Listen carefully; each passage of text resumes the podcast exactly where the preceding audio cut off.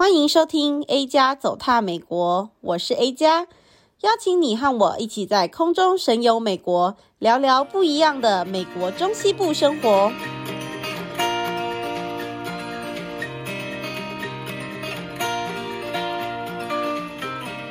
Hello，大家好，欢迎来到 A 加走踏美国，我是主持人 A 加。今天呢，就是又来到了这个留学生准备开学系列啦。那我们今天呢，就是又邀请到了罐头林来跟我们一起讨论，就是跟学业方面呐、然后还有之后的实习这类的，就是相关的一些经验谈。那罐头林，你今天如何？这是一个很怪的开场白。今天还可以，谢谢大家好。还有汉柔就是我们今天呢，就想说，诶，大部分的人来到这边，可能都是之前没有什么在国外待这么久的这个经验嘛，所以就是可能一些学术上面的一些习惯呐，然后还有学校的整个课程安排上面，可能就会觉得说，诶，真的不太一样。罐头里，你觉得一般？像比如说一开始上课的时候啊，你们学校是不是也那个 syllabus 都会列的还蛮清楚的？对，通常都会有 syllabus，像有些老师甚至都会大概给你一个大概说哪时候考试。然后我觉得最重要的是，你看上面会写说评分最重的是哪几样。嗯。所以我觉得那个还蛮好的。真的，嗯，对啊，因为我觉得这个是一个美国跟台湾算就是一开始上课之后呢，就蛮大不同的地方。美国很多时候甚至你在开学前，他们就已经寄给你 syllabus，然后就已经开始在派作业了。就至少我们学校是这个样子。以前可能在台湾上大学的时候，觉得说哦，那个课程大纲这些东西呀、啊，就。不会很认真看，可能根本就第一堂课的时候还翘课什么的。但是就是在美国的话，我觉得这个是一个超级重要的东西。我以前呢、啊、上学的时候会把 syllabus 贴在墙壁上面，就是可能比较先进的人可能就直接把它输到行事历或什么之类，因为基本上老师改 syllabus 的那个。幅度很小，就是他们几乎都会照着上面来讲，就是每一个礼拜要上什么课，哪一天考什么试什么的，几乎都是一开学的时候都已经非常确定了。然后还有很多作业，对不对？你们应该作业也是蛮多的，作业还真的不少。对，那个我是读商管科系嘛，然后罐头林是理工科系，所以我们就是想说，看可不可以涵盖大部分科系的一些可能会出现的状况这样子。我们的话呢，就是我觉得美国这边上课非常非常注重讨论，然后还有分组报告这一些的，就是连可能一些会计科系。呃，那种科目啊，都是会有分组报告，因为像我们以前的话，就一定是就考考考考考，基本上不太会说有什么分组报告，或者是甚至税务的课，根本就不会有人还考 在想说，嗯，为什么有什么好报告的？可是这里就是可能就会说大家讨论一下法规啊，你对这些法规的看法，或者是说像是给你一个 case 啊，然后看你怎么样帮他们报税这一些的，就是。有很多不一样的方式吧，然后我觉得就是超级注重功课的，就是刚刚罐头林说的，每一个占分比率都还是蛮高的。对，那你们就是理工科系的话是怎么样？我觉得第一个是看这个班的人有多少。嗯。我觉得人越少的话，要你课堂上回答互动的就会比较多。Oh, 我觉得这也是好事。嗯嗯嗯。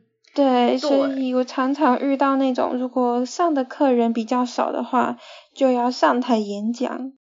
上台演讲，对啊，大家会觉得听起来有点紧张，但是其实在美国，这个就是一个到后来有点家常便饭的感觉啦，就像。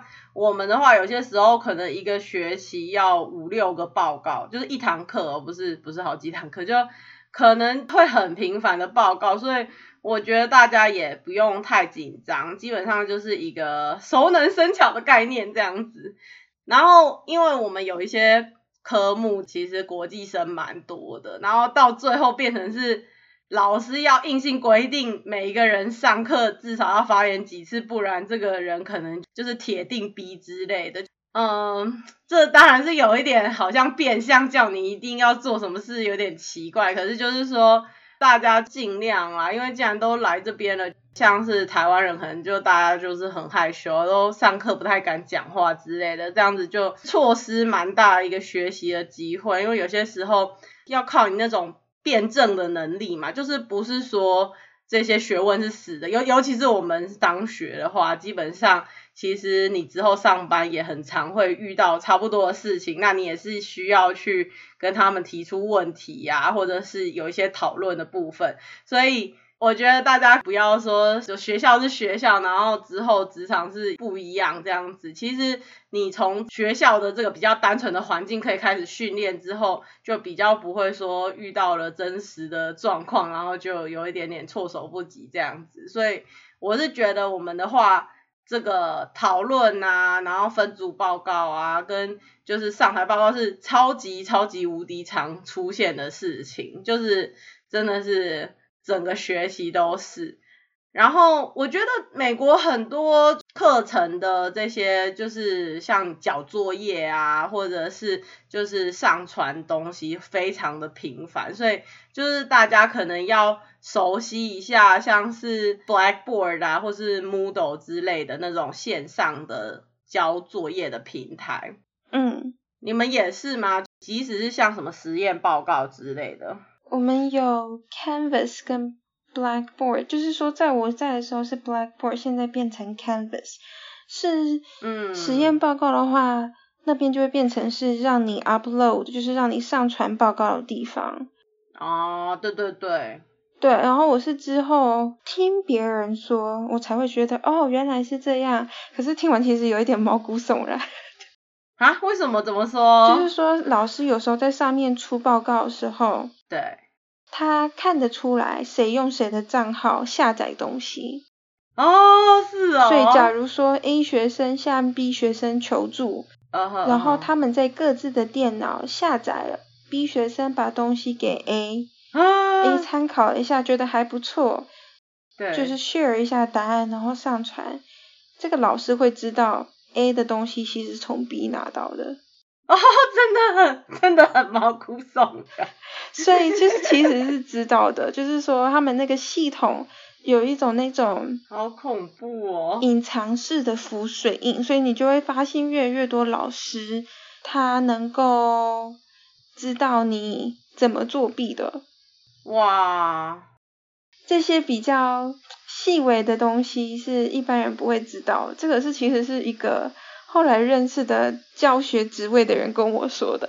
哦，对啊，他就说他就抓到学生了。哦，这真的有点。把他叫到 办公，把他叫到办公室来啊。老师也很科技耶。对，就是他可以知道是怎么弄的，而且如果你没有照他的方式弄，对，系统上面也会显示。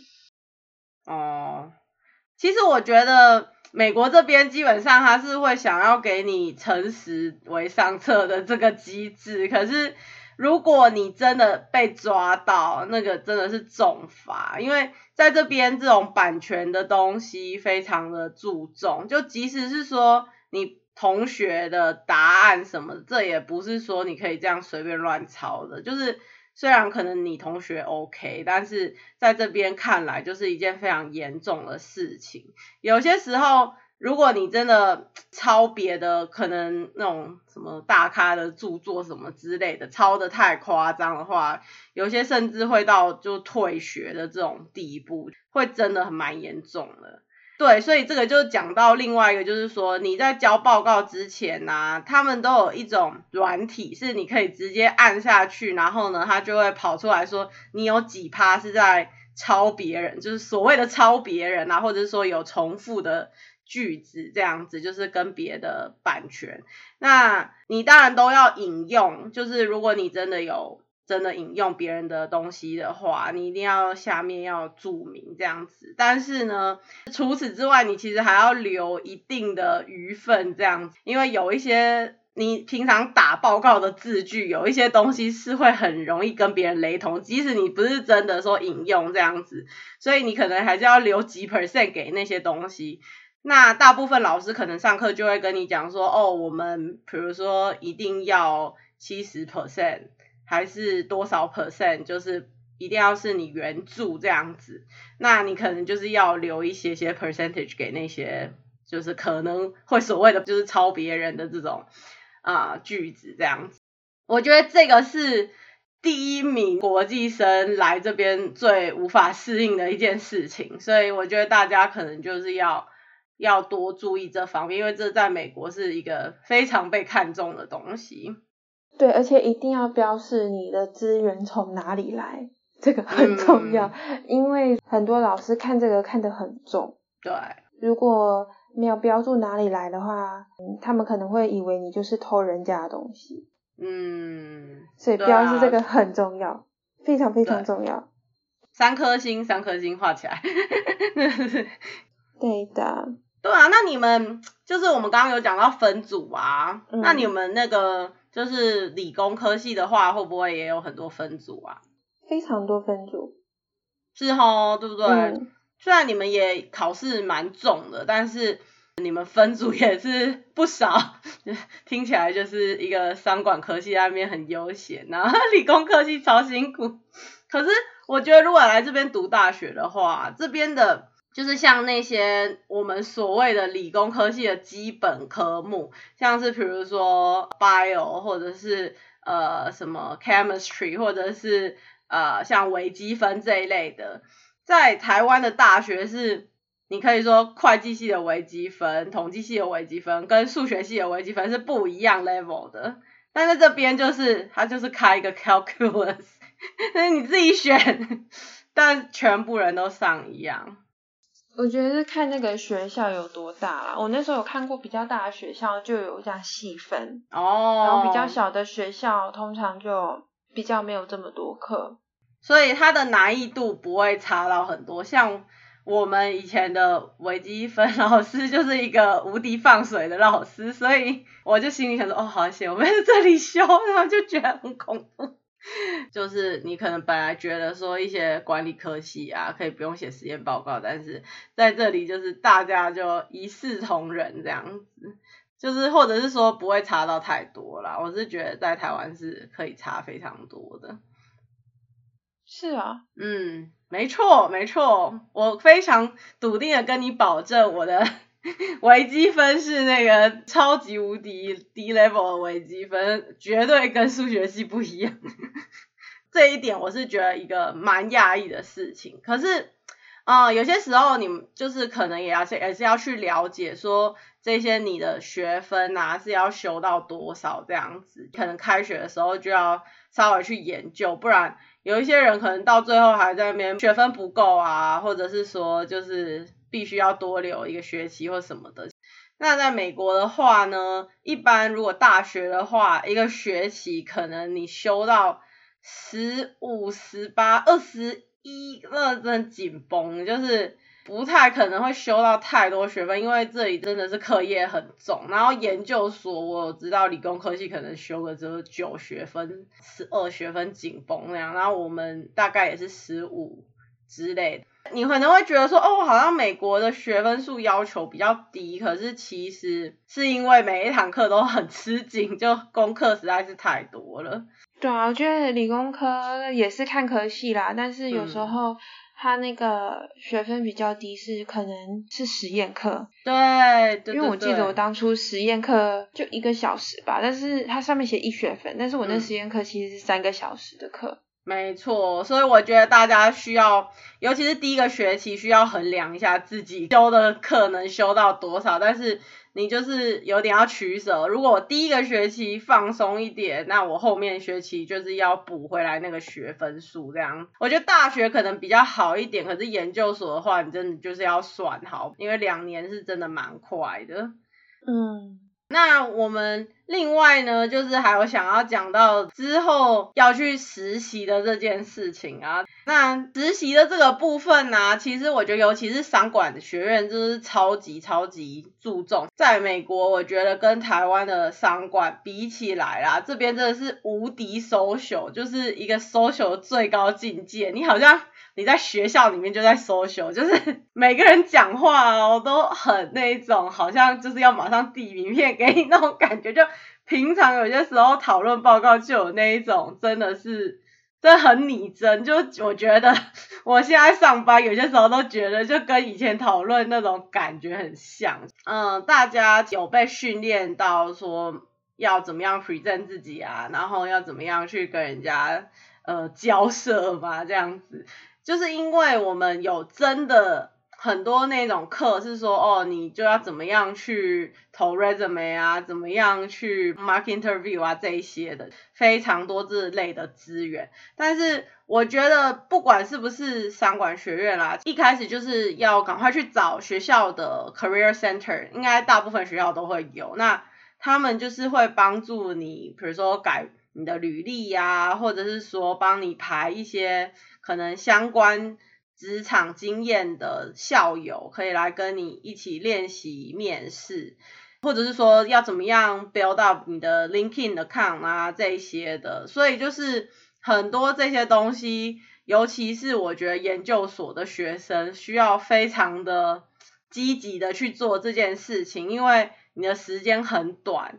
然后你的暑假就只有一个暑假，如果你真的那个暑假要在美国实习的话，就是要很快就要开始着手进行这方面的事情。我知道有很多学长姐真的很厉害，他们是真的还会去约人家喝咖啡。通常是说学校会有 career fair，然后我听过身边的是他们有跟其他学长姐很好，嗯、或者是有认识一些 alumni。对其实他们有一些企业特别喜欢一些学校，像我以前读的学校跟当地的一些公司很好，然后有时候你会发现在美国跟你读的学校其实有时候是没有什么太大关系。我所谓的读的学校是说你不一定要来自于名校，真的。可是你要知道这个学校跟哪一些公司关系很好，像那时候我当地就有一间还蛮大的公司。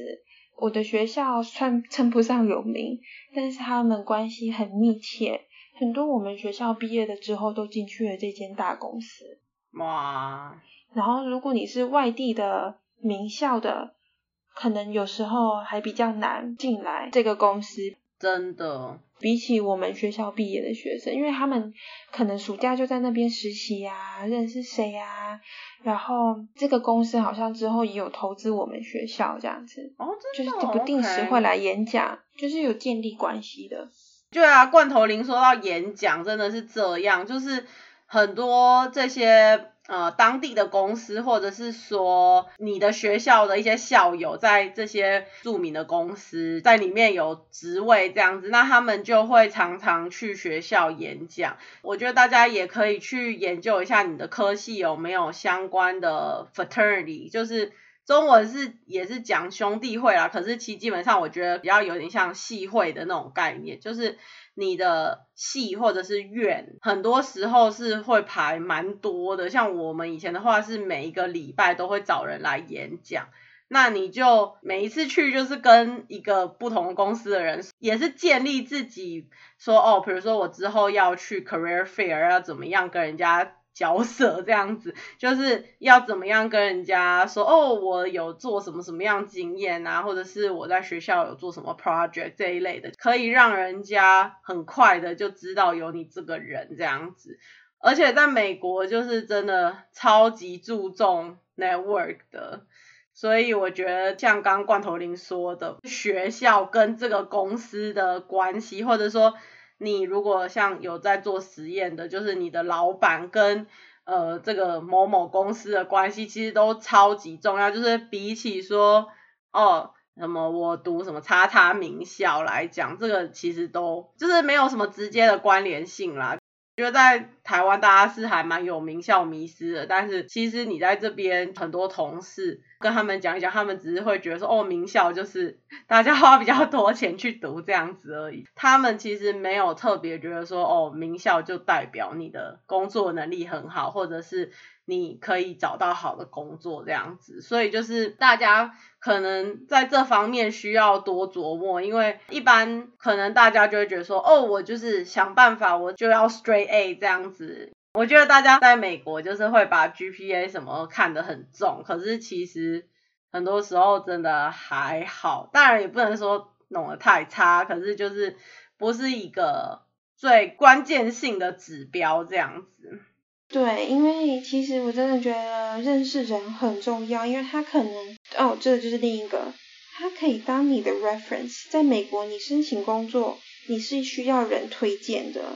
嗯，对对对，至少我这个领域是这样子。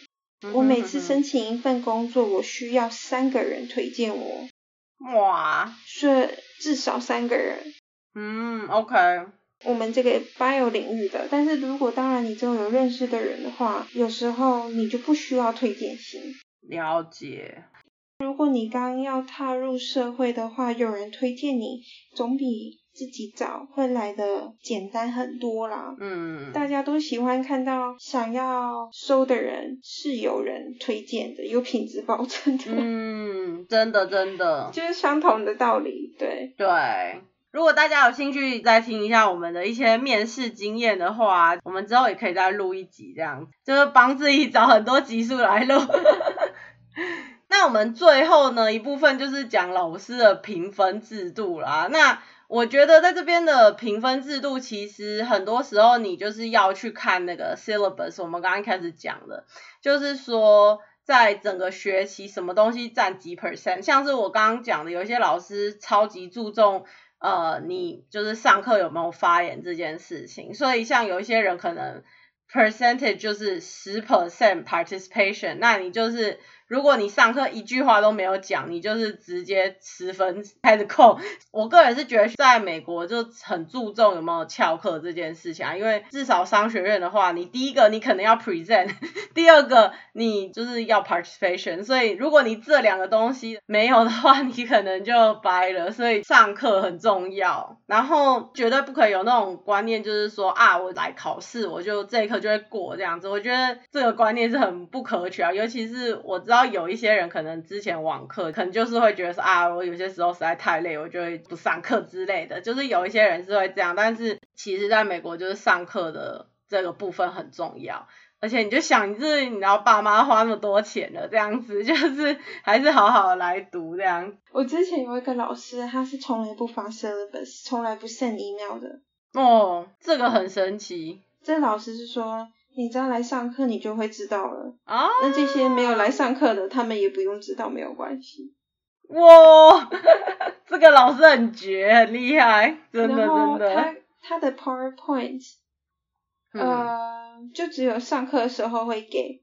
哈哈哈哈哈。而且，然后他放到网络上，永远都是不完整的。哈哈，这老师好好笑，真的太酷了。他说：“你看啊，你在翘课啊，这样。”就是说，他其实就是他放出去的 PowerPoint 是有点像考试卷哦，填空题这样子。对对对，你要知道那个空白，你只能来上课。他就一边上课，然后他一边讲的时候就会有完整的。嗯，对。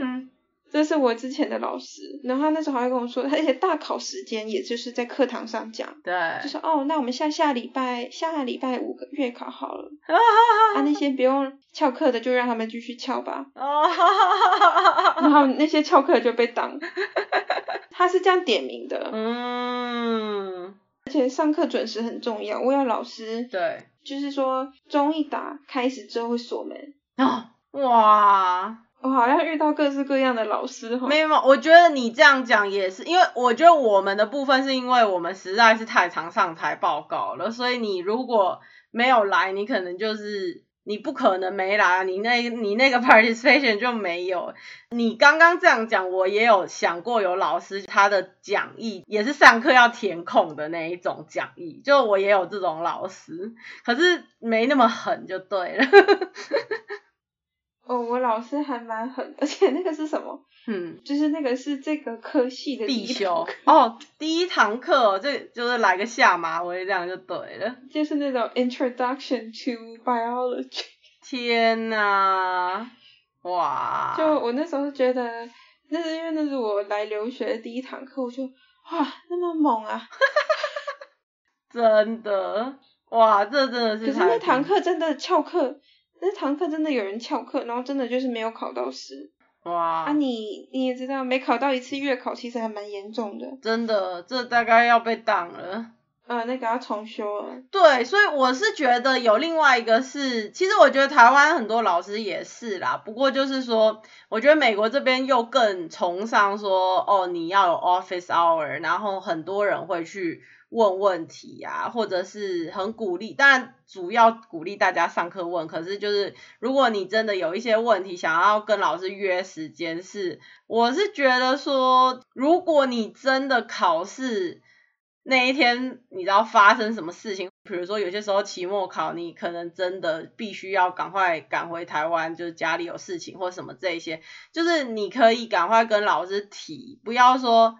你等到那一天，然后发生哦，我就是不要去这样子，这样子就很就是也对自己很不负责任啦。我是觉得这边的老师会比较愿意跟你怎么讲，你 negotiate 嘛。像我觉得很多时候我们，比如说他有一次考试考的实在是太难了，或者是说你那一天发生了什么不可抗力因素，因为像我自己就是之前有一次，就尤其是刚来的时候，可能又。没有说上课就是听得这么全或者什么之类，我其实也不知道为什么我那一天竟然不知道要考试，然后呢，我有去上课，可是我就想说啊，什么今天要考试？结果因为那一堂课就很多专有名词要背，我就完全整个就是基本上是快要零分的那种状态。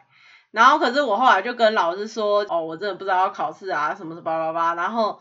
后来我有类似说帮老师打杂嘛，就是做一些事情才，然后也有补考，就是补考的 percentage，他就他一般会说，哦好，你比如说你补考，然后补考之后给你八十 percent，就是你得到的成绩，然后之后你做一些别的事情，你可以加 credit 或什么之类，就是你可以去跟老师讲你的苦衷。这边蛮多老师愿意这样，所以我后来那样子也是有拿 A，所以就是一个神奇的故事。就我觉得大家就是不要害怕去要求，然后不要害怕去跟别人 make connection。对，我们老师之前就说，哎，你们就是有人想要问加分，好，我就说可以，嗯，然后就回到大家又爱又恨的地方。